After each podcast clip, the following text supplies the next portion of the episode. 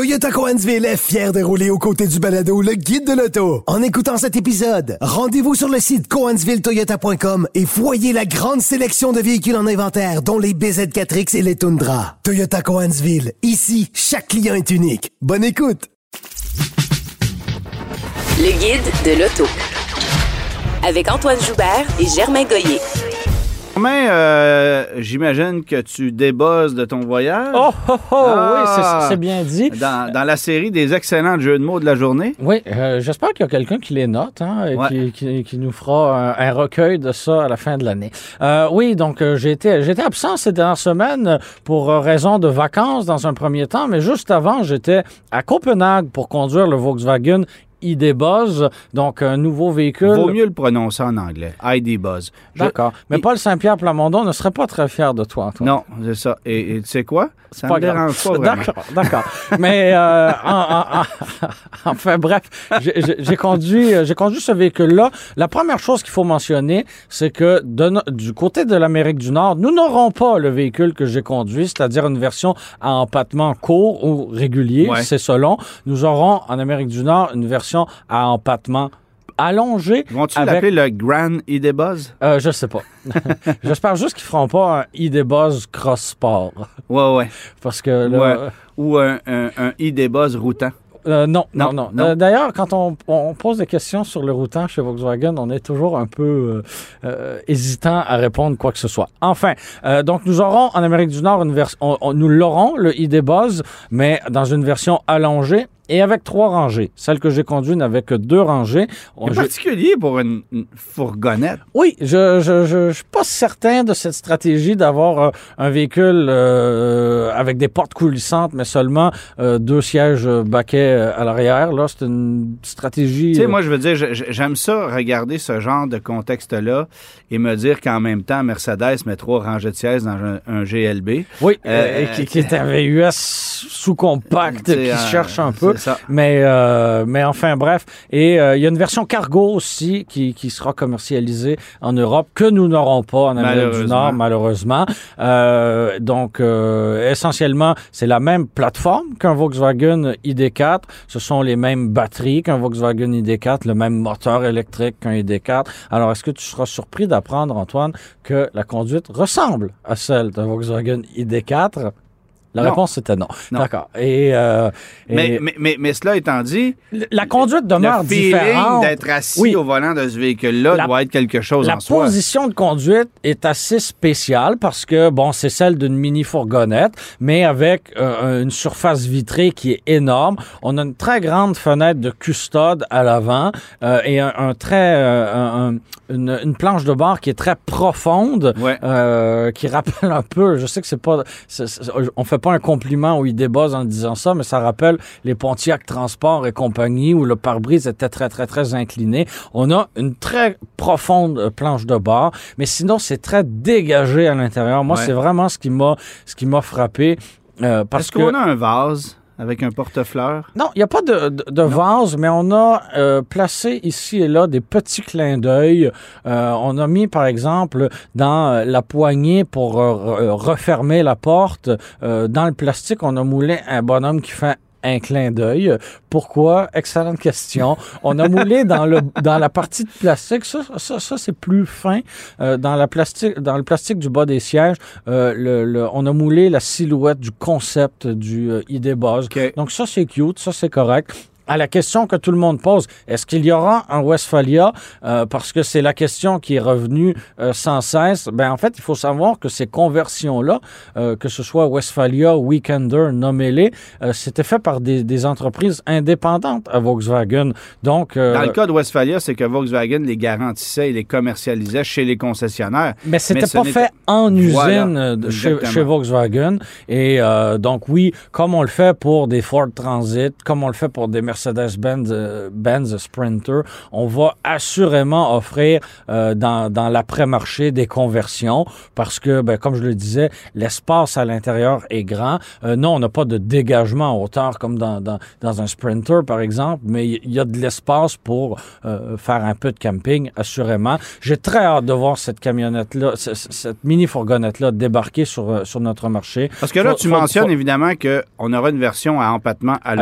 allongé, qui va être en début d'année prochaine. Et au cours de l'année 2024, le- Ça va le- arriver la version euh, nord-américaine arrivera chez nous à peu près au même moment que la Volkswagen ID Aero, cette espèce de euh, remplaçante de la, la Volkswagen Arteon, là, donc Passat, une, une Arteon, ouais. bar- une berline un peu haut de gamme. Euh, tout ça arrivera à peu près au même moment. Euh, donc voilà. Tu mentionnais euh, que la version commerciale ne serait pas vendue Ouais. en Amérique du Nord. Est-ce qu'il y aurait une possibilité qu'on fasse une version commerciale du modèle allongé?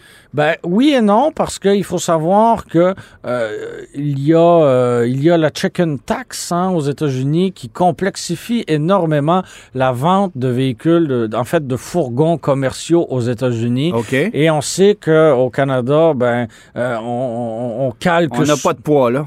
On n'a pas de poids, tout simplement. Donc, euh, mais, mais est-ce qu'on offrira, par exemple, une version euh, très bas de gamme de euh, du Volkswagen ID Buzz dans lequel on pourrait facilement enlever les bancs euh, pour en faire un véhicule en quelque sorte utilitaire? Oui, parce qu'à l'inverse du ID4, Oui. le, le- le ID Buzz ne sera pas fabriqué en Amérique du Nord. Non, c'est ça. le Donc, ce, sera, problème. ce sera un véhicule coûteux, assurément, Ouais. avec une production assurément limitée parce qu'il n'y aura que l'usine euh, de, de, euh, en Allemagne qui, qui, qui le produira. Ouais. Bref, euh, on en saura assurément plus là dans les euh, dans les euh, prochains mois, euh, notamment en début d'année prochaine quand on verra finalement le ID Buzz nord-américain.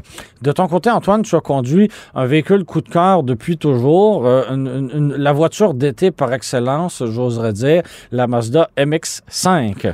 Je l'ai reconduite, cette voiture-là. Le plaisir que j'ai de m'amuser au volant de cette voiture-là et de constater année après année que je la trouve de plus en plus petite euh, me fait De comprendre plus en que plus je- petite ou euh, ton, ton je, je veux pas tomber dans la grossophobie, mais est-ce que Ben, t'as euh, tout compris. ton, ton- C'est ton que- accumulation de masse adipeuse au niveau de l'abdomen devient, de- de- Alors, c'est- devient quelque chose? C'est exact. T'as tout compris. C'est que, c'est que, évidemment, à une certaine époque, je trouvais qu'une Miata, ça m'allait bien, ou une MX5. Et là, ben évidemment, euh, ah, c'est un peu plus étroit.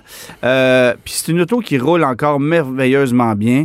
J'ai une seule critique à faire à la MX5. Et c'est ce donné écran non tactile, en, juché en plein milieu de la En- planche de bord. En fait, il est la- tactile à l'arrêt, si je me trompe pas. Mais il- Pourquoi? Mais définition graphique complètement dépassée, Ouais, ouais, ouais. roulette sur la console qui prend un espace précieux. Arrachez-moi ça. Et si ça se trouve, mettez-en même pas d'écran. On n'en veut pas on n'a dans pas, une le, choix- voiture on n'a pas le choix à cause de, de, de la caméra de recul qui, est- qui est obligatoire avec Transport Canada. mais, tu comprends, il y, aurait moyen de faire un design de planche de bord beaucoup plus fluide parce que le comportement de cette voiture-là, elle n'a pas vieilli euh, d'un mois par rapport à son lancement en 2016, mis à part cette technologie-là. Et cet ajout de conduite- puissance qu'on avait fait aussi en cours de route, 181 chevaux, Ouais. c'est nerveux, c'est super intéressant. Bon, celle que j'ai conduite avait la suspension Bilstein Sport avec les roues BBS. Ce n'est peut-être pas une option que je choisirais personnellement parce que j'aime le fait que la MX5 euh, nous berce aussi un peu dans les virages. Il y a un certain roulis avec la nouvelle MX5, mais en même temps, on fait corps avec l'auto et ça cadre parfaitement.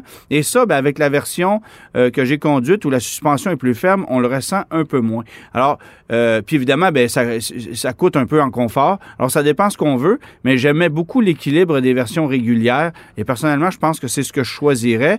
Euh, Mais en même temps, les jantes BBS, là, de, de, j- j- j'oublie Ouais, ouais. la taille, ça, ça lui donne un beau look, là. Ça, ça lui donne un beau look, mais c'est des jantes noires. Oui. Euh, c'est des jantes surdimensionnées, donc les flancs des pneus sont plus minces, évidemment. Euh, celle que j'ai conduite, c'est une version à toit souple. Oui. Ce que je, soi- je choisirais, Tellement, parce que, tellement. parce que ça prend deux secondes. Je roulais avec la voiture. Tu désenclenches le toit, tu le lances en arrière comme tu lancerais ta casquette sur la deuxième banquette. À une Et- main. À une main et c'est fait. Ouais. Pas plus compliqué que ça. Pas de système électrique, de bon. euh, Puis bien que j'aime la version RF avec le toit rigide, je trouve son look magnifique, tout ça. Si tu me demandes de choisir pour un jouet d'été, je vais choisir celle-là, qui coûte un peu moins cher aussi. Mais c'est une voiture coup de cœur. C'est pas donné, c'est vrai. euh, mais Mais ça garde bien sa ben, valeur aussi. Ça, ça déprécie pas. Alors, le coût de possession à long terme, c'est rien. C'est assez fiable, en 7,3 plus. litres Ouais. au 100 de moyenne de consommation. Et puis, pas besoin de te dire que j'ai pas passé les vitesses à 2800 tours. C'est une auto avec laquelle on s'amuse, mais malgré ça, ça consomme rien. C'est un jouet fiable en plus. Absolument. Il n'y a pas une sportive au monde qui est plus fiable qu'une Mazda MX-5 et, qui, et dont le coût de possession... Depuis est- 40 ans. Exactement. Alors, c'est vraiment, vraiment... Depuis 30 ans, pardon. C'est- Euh, oui, pas, pardon. 30 ans. Une voiture coup de cœur. Parce que non, en 80, il n'avait pas. Non, non, non, c'est c'est En arrivé. 80, il y avait des Triomphes TR7. Et ça, c'était- un, un peu moins fiable. Voilà.